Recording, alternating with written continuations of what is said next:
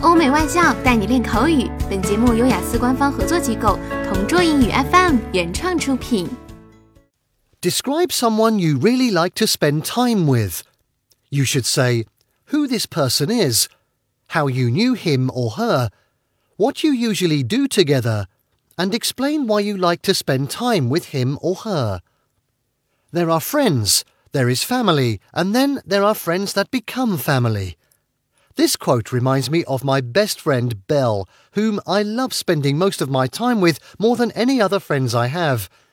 I met her when we were only in third grade in elementary school. After that, our intimacy developed and we became best friends.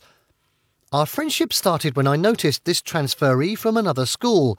She was a loner, and that's the time I kicked off by introducing myself and offering my desk with her. We talked for a long time after our classes, and our friendship began. Although we parted ways in secondary school because I transferred to a new school, our paths crossed again when we both entered the same university. There we began meeting and hanging out whenever we want. We are yet to finish our graduation, and both of us are occupied with our own stuff, but whenever we get vacations, we spend time together.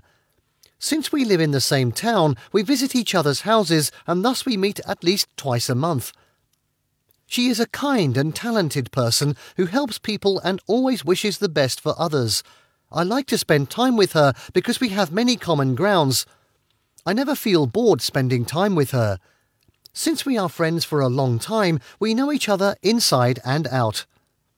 OK，以上就是今天口语话题的全部内容。想要免费获得雅思口语完整题库的小伙伴，快来关注微信公众号“同桌雅思英语”，回复关键词“口语题库”就可以啦。同桌祝你早日涂鸦成功！